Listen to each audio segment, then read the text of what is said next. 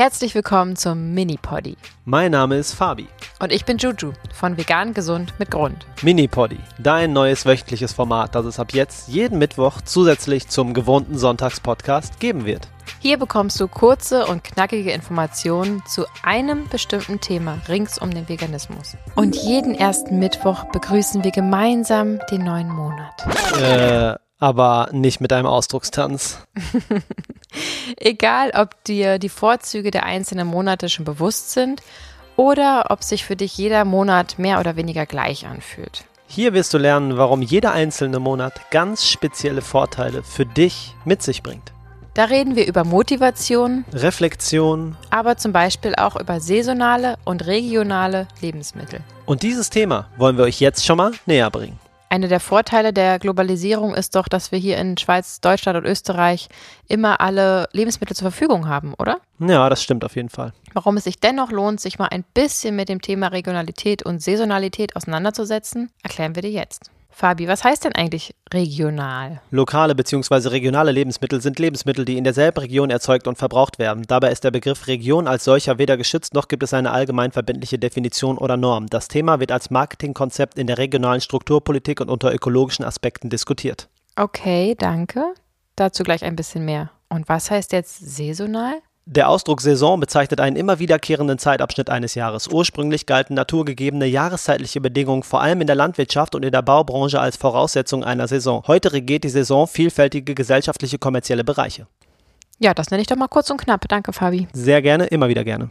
Natürlich ist es toll und total lobenswert, wenn du darüber schon viele Gedanken gemacht hast und extrem darauf achtest, was und wie du einkaufst. Aber die breite Masse fährt mit dem Auto zum Supermarkt und kauft halt, was schmeckt. Und das kannst du natürlich auch weiterhin machen. Auch wir machen das. Denn es ist doch immer noch besser, eine Kiwi aus Neuseeland zu kaufen als ein Rind aus Spanien. Nicht nur aus ethischer Sicht, sondern auch tatsächlich aus ökologischer Sicht.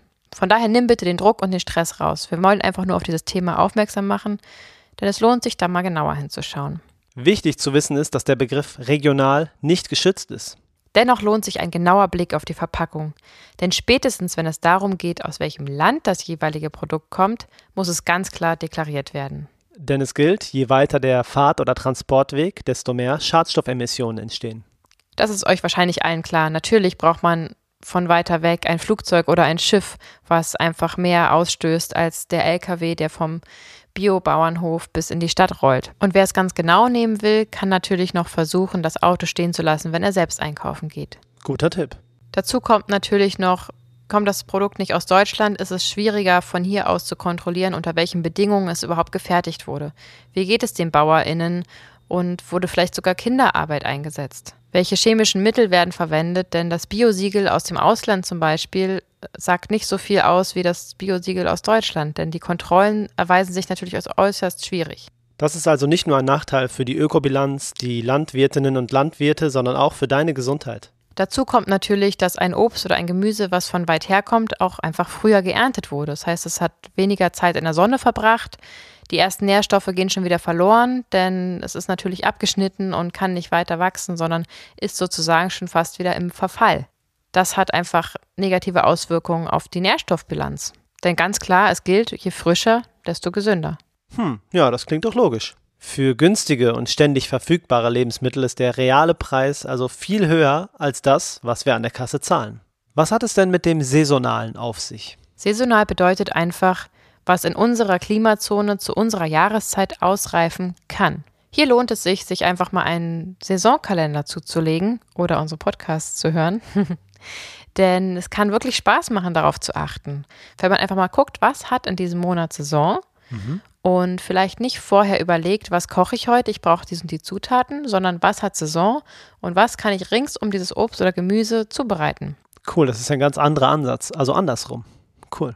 Ganz genau. Und wenn man es so angeht, ist es auch gar nicht so schwer, saisonal zu kochen. Oder das zumindest immer wieder mit in den Speiseplan aufzunehmen. Mhm. Also für mich ist ein ganz klarer weiterer Vorteil, dass ich mich einfach auch mehr wieder auf diese Lebensmittel freue. Mhm. Ich freue mich im Herbst auf die Kürbissuppe und im Winter auf den Rosenkohl und im Sommer auf die Erdbeeren und den Spargel. Ja. Und wenn man das jedes Jahr, also das ganze Jahr über isst, dann geht das einfach so ein bisschen verloren und das kann man sich dadurch echt wieder zurück erkaufen. Durch den Kauf von saisonalen Lebensmitteln aus regionalem Anbau unterstützt man die heimische Wirtschaft. Will man also Obst oder Gemüse anbauen, was eigentlich gerade gar keine Saison hat, muss man die Bedingungen dieser Jahreszeit künstlich herstellen. Und das bedeutet immer Energieaufwand.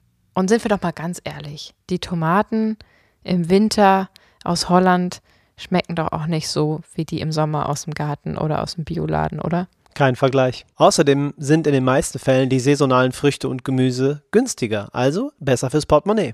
Ja, das ist auch ganz klar wieder mit dem Transport und den Lagerkosten begründet. Mhm. Alles in allem kann man sagen, dass ich schon immer halbwegs darauf geachtet habe und du es seit neuestem machst. Richtig, ich habe das durch dich gelernt, kann man auch sagen, ja. Ja, danke. Mhm. Dass es genau wie mit dem Veganismus eine Umstellung ist, aber wirklich Spaß machen kann. Und es lohnt sich fürs Portemonnaie, für den Geschmack, fürs Gewissen, für so viele Punkte. Vor allem für den bewussteren Lebensstil, den man am Ende lebt, weil man lernt, einfach ein bisschen mehr im Einklang mit den Jahreszeiten zu leben und irgendwie zu schätzen, was die Erde halt hervorbringt. Schönes Schlusswort. Jetzt haben wir ja gerade den Monat Mai. Was ist denn dein Lieblingsgemüse? Mm, Blumenkohl, glaube ich. Mein Lieblingssaisongemüse ist Spargel. Mm. Und wenn du jetzt überlegst, was kann ich damit machen, dann guck doch mal auf unsere Instagram-Seite vegan gesund mit Grund, denn da habe ich sowohl eine tolle Blumenkohlpasta als auch ein paar Spargelcroissants mm. für euch. Schaut doch mal rein und lasst uns gerne ein Feedback zu dieser Folge da. Wir freuen uns auf dieses neue Format. Hat dir die Folge gefallen und hast du vielleicht Lust, uns wirklich zu unterstützen? Dann schreibe uns eine Bewertung bei iTunes, denn das hilft uns wirklich weiter. Das war's mit dem Mini-Poddy. Wir hören uns wieder am Sonntag und wir wünschen jetzt noch einen schönen Tag. Bye.